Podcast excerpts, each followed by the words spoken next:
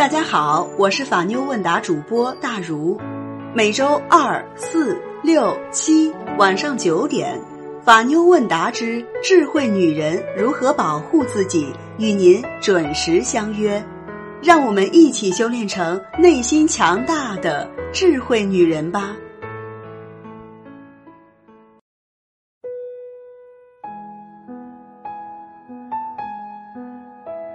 今天的主题是妨碍前夫探视，小心上黑名单。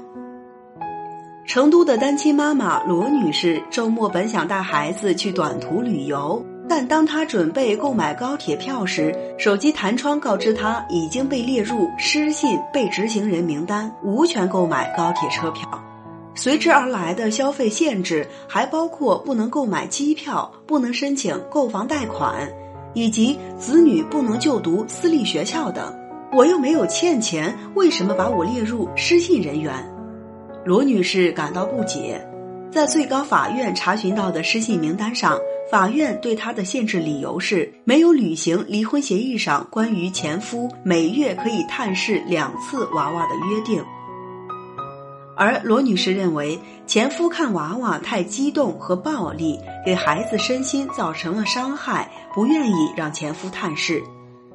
这样的窘境怎么破？这位单亲妈妈感到迷茫。罗女士与前夫协议离婚，离婚协议书上约定，前夫陈先生每月支付四千五百元抚养费，每月可以探视娃娃两次，每次不超过四十八小时。当时不满两岁的儿子由罗女士抚养，然而这份离婚协议双方执行的并不顺利。罗女士介绍，在二零一五年八月，陈先生共探望了三次娃娃。第一次气氛还比较和谐，但是之后的探视，陈先生就带了好几个人上门来，激动的砸门，孩子因此受到惊吓，做噩梦喊着不要不要，当晚就发起了高烧。二零一五年十月，经陈先生申请，法院前往罗女士居住的小区，强制执行探视权。此外，双方约定的抚养费给付同样争执不断。因为看不成孩子，陈先生并没有如约完全支付抚养费。罗女士无奈向法院申请了两次强制执行。就在双方因探视行为和抚养费支付僵持不下的时候，罗女士作为探视权执行案的当事人，因为拒不履行相应义务，被列入失信人员名单。为什么她不给抚养费，不是失信人员？我不欠钱，反而还被限制高消费了呢？罗女士说，离婚后，她和孩子住在租住的房子里，为了孩子上学，她准备买房，但是现在办不了贷款。争端另一头的陈先生讲述，在离婚后第一次看了孩子后，罗女士就以索要抚养费为由不让他看孩子。罗女士所说的带了很多人上门砸门，实际上是陈先生和朋友、律师一起上门，并没有发生砸门的行为。对于抚养费的拖欠，陈先生解释，因为没能按照约定探望到孩子，他有点生气。但是每个月还是支付了两千元的基本生活费给孩子。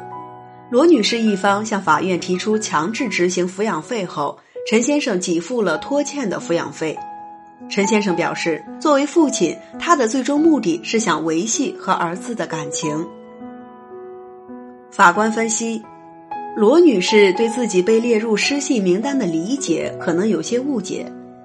在最高法院的司法解释上。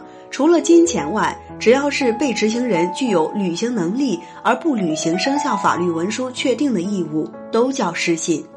如婚姻家庭官司的探视权、合同官司中要求履行合同、搬迁及腾空房屋、要求办理过户等，都不存在金钱支付的具体行为。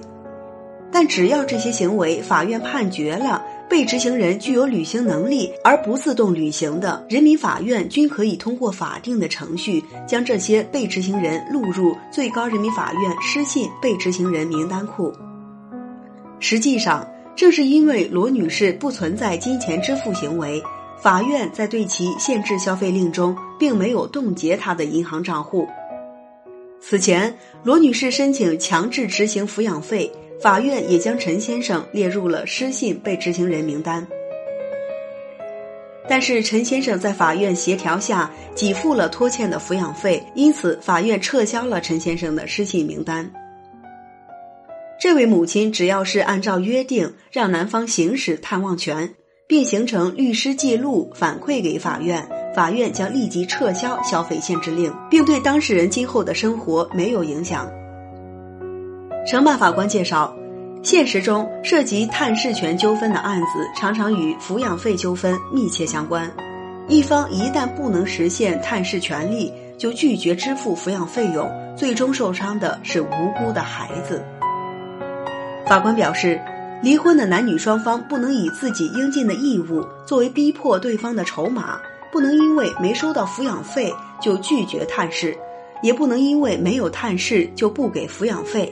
当自己的权益受到侵害时，一定要选择正确的途径，理性维权。